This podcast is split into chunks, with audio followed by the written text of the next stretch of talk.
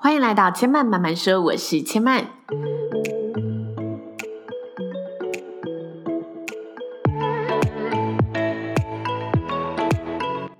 目前频道在 iTunes Store、Spotify、Google Podcast 都听得到。喜欢的朋友欢迎帮千嫚订阅并留言评论，让更多人可以认识千曼慢慢说喽。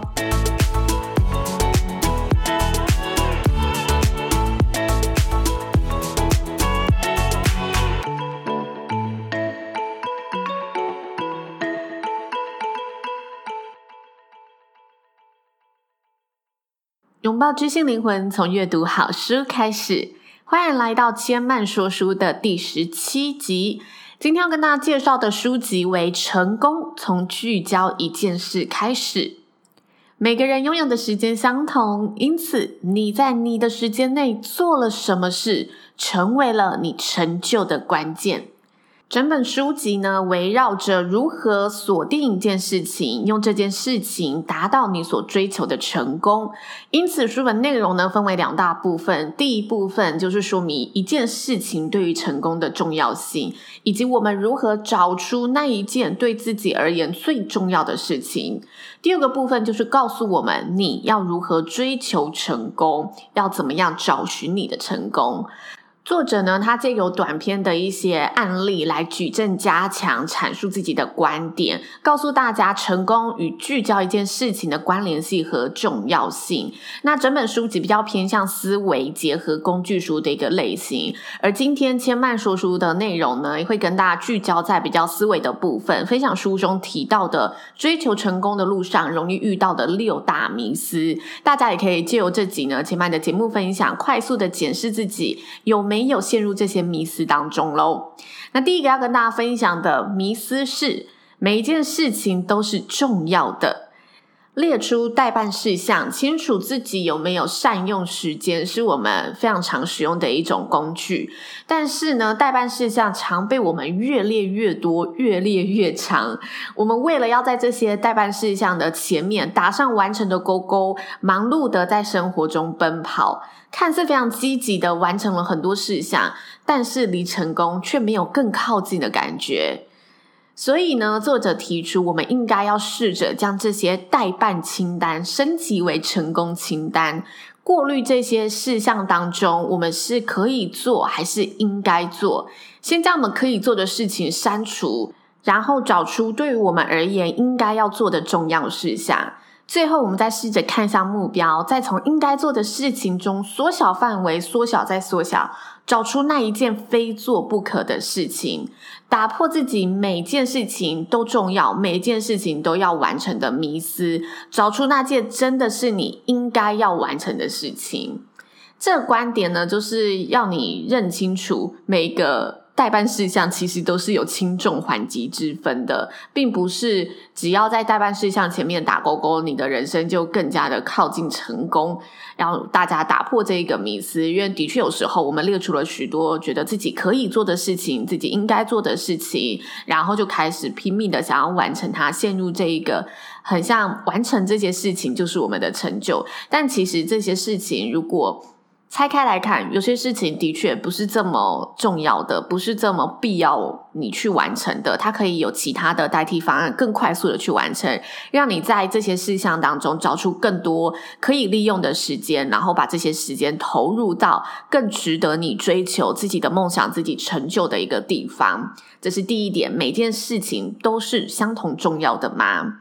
那第二个迷思呢，是认为同时多工是比较快的。在时间不留情、滴答滴答的一个流逝中，能一心多用、同时多工的人，成为了大家眼中的英雄，成为了一种效率王的感觉，仿佛无时无刻都充满着效率，能将手中所有的工作同时运转。但其实人的注意力是有限的，我们并不像电脑可以同时接收各方任务，并且完美的多工处理。因此，也许同时多工可以让工作顺利的运转，但比起专注做一件事情，同时多工是不是比较有效率、比较快呢？其实这不是绝对的。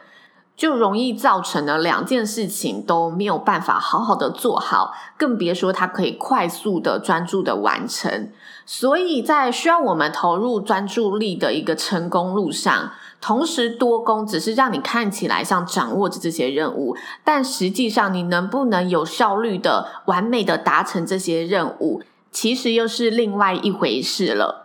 其实同时多工这个议题啊，在前几年很常被讨论到。当时比较是另外一个角度来说，就是专注力的重要性。的确，同时多工会分散我们的专注力。那我记得那时候提到，大家比较常讨论的内容，就是社群软体会造成我们工作上容易分心，因为我们常常没有意识的就开始滑起 FB、滑起 IG，或者是我们常常边打报告，然后边回应呃赖上。面的不管是主管啊、同事、同学的一些讯息，所以它导致我们在工作的时候需要分心去处理另外一件事情。也许那件事情是简单的，但因为我们正在做的是复杂的事情，这也会降低我们的效率。因为我们在这个两件事情的转换之中，脑袋会等于你刚刚组织的任务需要重新被启动一次。所以这个启动的时间成本就会变成我们因为这件事情分心了而需要付出的时间成本。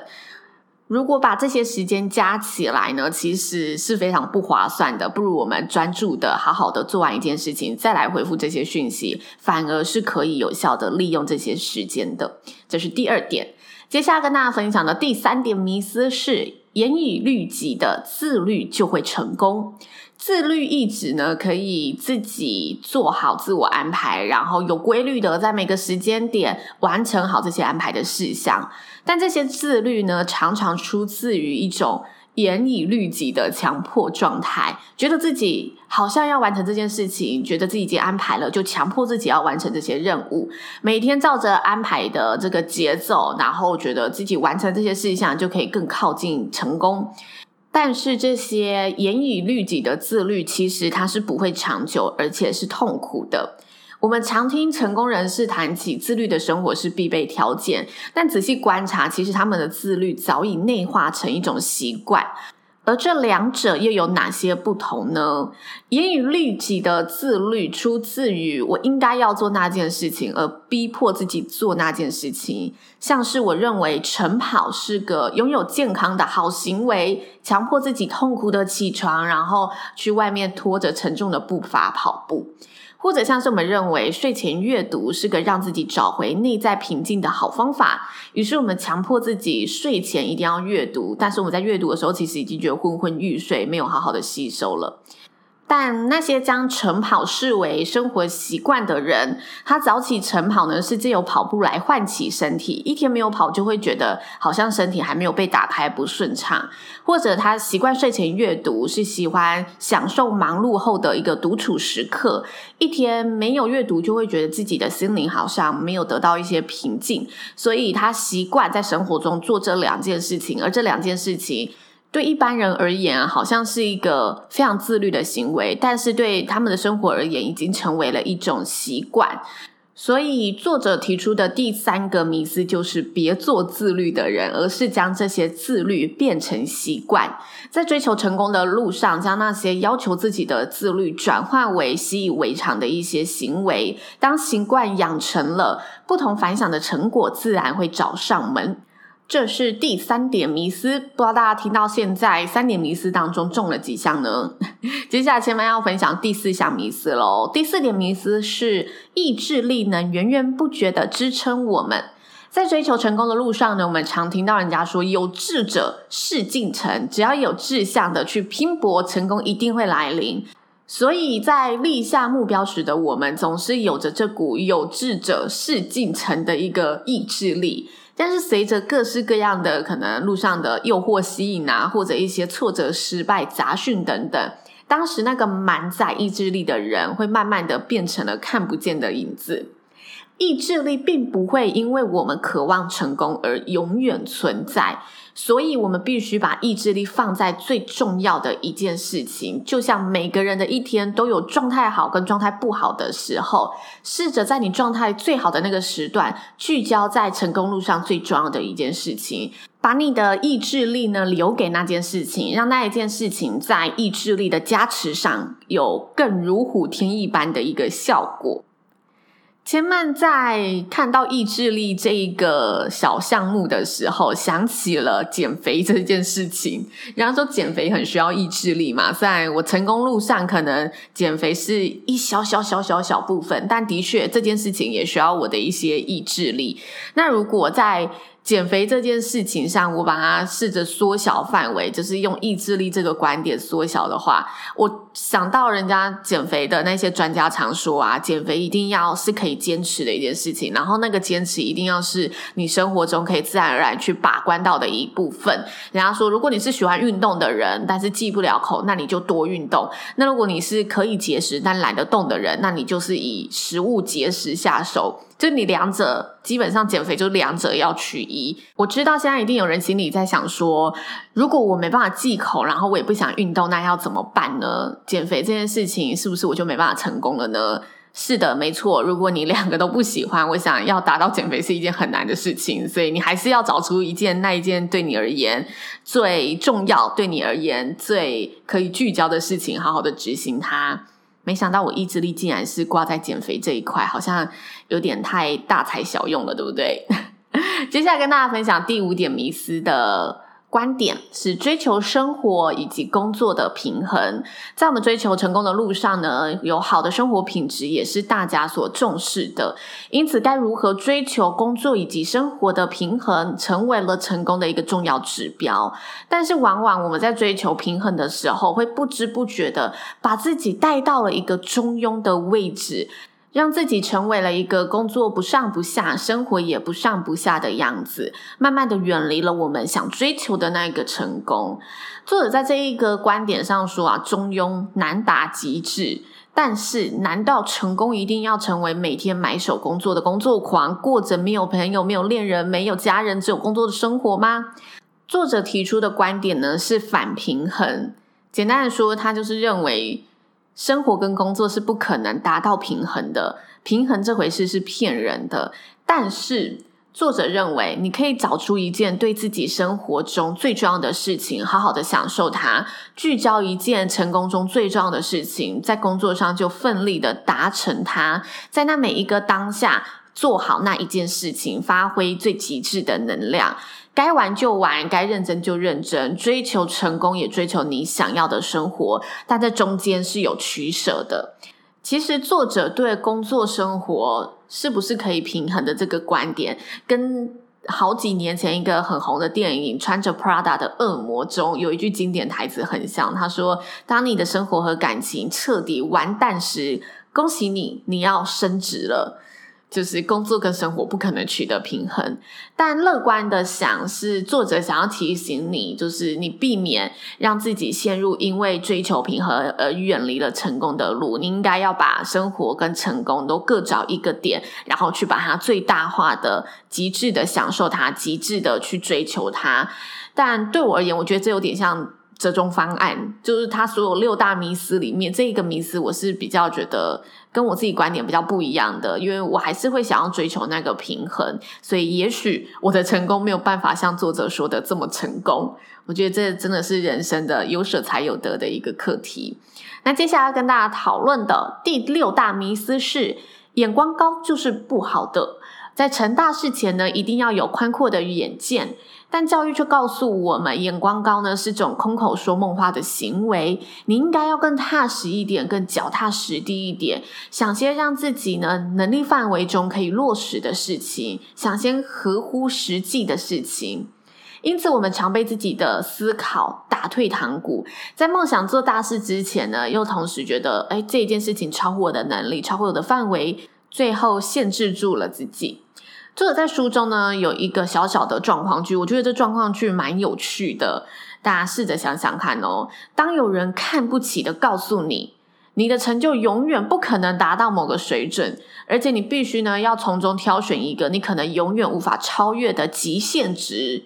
当你已经被他说你没有办法达到这个极限了，然后他又要你选一个的时候，这时候你会选择低的极限值还是高的极限值呢？可想而知，当我们被受到激励的时候，或者是被瞧不起的时候，为了替自己争一口气，大多数的人比较高的可能会选择一个高的极限值。我要证明给你看，选择将眼光放高，然后去做这件大事。因为我们不想要被其他人的三言两语就好像否定了自己，真的能力这么差，真的不行。但是反观自己，我们却容易因为自己要叫自己诚实一点，不要编织超过自己能力的梦想，不要去做那一些自己做不到的任务，而否决了自己这些远大目标的一个想法，远离了我们追求的那一些成功路。试着让自己放眼高处，聚焦一件行动。看看自己能将生活扩张到什么地步，这是作者在眼光高就是不好的一个迷思中提出的观点。我觉得这一点观点是我看里面之中觉得最过瘾的一个。的确，我们常常会被现实的很多枷锁，会被大家的一些眼光而去消失掉自己的一些自信，觉得自己的。想法好像真的太天马行空了，但为什么要急着否定自己呢？你能想出这些，其实你已经比别人赢在这一点起跑线上了。但是这中间你能不能达成，当然还是要看你有没有真的去好好的一步一步踏实的完成。我觉得这个过程才是重要的。那这本书其实它除了这一些思维层面、比较观点层面的一个分享，它在书本的比较后半部也有讲到关于成功的路上，你应该要有什么样的心态去面对会更好，或者是带你用一些方法检视自己的时间分配，或者用不同的角度去找出对你而言重要的那一件事情是什么等等的一些比较操作层面，比较可以让大家有一个系统化的方式去找出这件事情。如果大家听完千曼上面的六大思维分享，觉得诶这本书的思维跟你的想法很接近的话，千曼觉得也许大家可以去看看这本书，试试看里面的方法，也许对你会是有帮助的。那以上就是今天千曼说书的分享内容喽，谢谢您的收听，也跟大家做个活动预告，千曼在今年的六月、九月、十二月会举办抽书活动，那抽书活动会在 IG 上举行，欢迎有兴趣的朋友呢，可以先追踪千曼的 IG，叫做知性生活家刘千曼。在六月的时候会跟大家进行呢，这个呃，今年差点说这个月，今年二零二零年第二波的抽书活动，也希望大家可以一起来参与喽。最后的最后，千曼想跟大家呢来预告一下，因为千曼的节目呢已经。快到一百集喽！前面在第一百集呢，准备做一个听众的留言回复，还有一些我制作到一百集的一个心得分享。然后也希望，如果大家有任何对于千曼的建议啊，或者任何支持鼓励，都欢迎可以到 iTunes Store 上留言告诉千曼，或者私讯千曼告诉千曼你的想法。千曼今天超糗的，因为也没有到超糗，应该还好啦。只是千曼发现 iTunes Store 下有一个留言，然后这个留言的内容。就是他是建议我，就是在讲呃自己的想法的时候，可以用我觉得我觉得就好，就是不要用千曼觉得。呃，这个故事我等一百集再跟大家回复为什么我会这么做。然后今天刚好 IG 上有一个听众朋友，他就也是私讯我，然后告诉我说，诶，其实他有点好奇，为什么我会一直讲千曼，没有讲我。然后我就。直接的想到，诶，他是不是前几天来 iTunes Store 上留言的那个？我就问他说，诶，你是不是在 iTunes Store 上留言的那个朋友啊？因为其实我很想问他，可不可以帮我打回五颗星？因为他帮我评三颗星，但是他就说，哦，我不是，我是从 SoundOn 来的。我想说，呃呃，幸好我没有说，你可不可以帮我评回五颗星？幸好我还有等他，就是回复有沉住气的等他的这个一个回应，没有认错人。好啦，那千曼慢慢说，今天就说到这里喽，也邀请大家记得下周再来听我说喽，拜拜。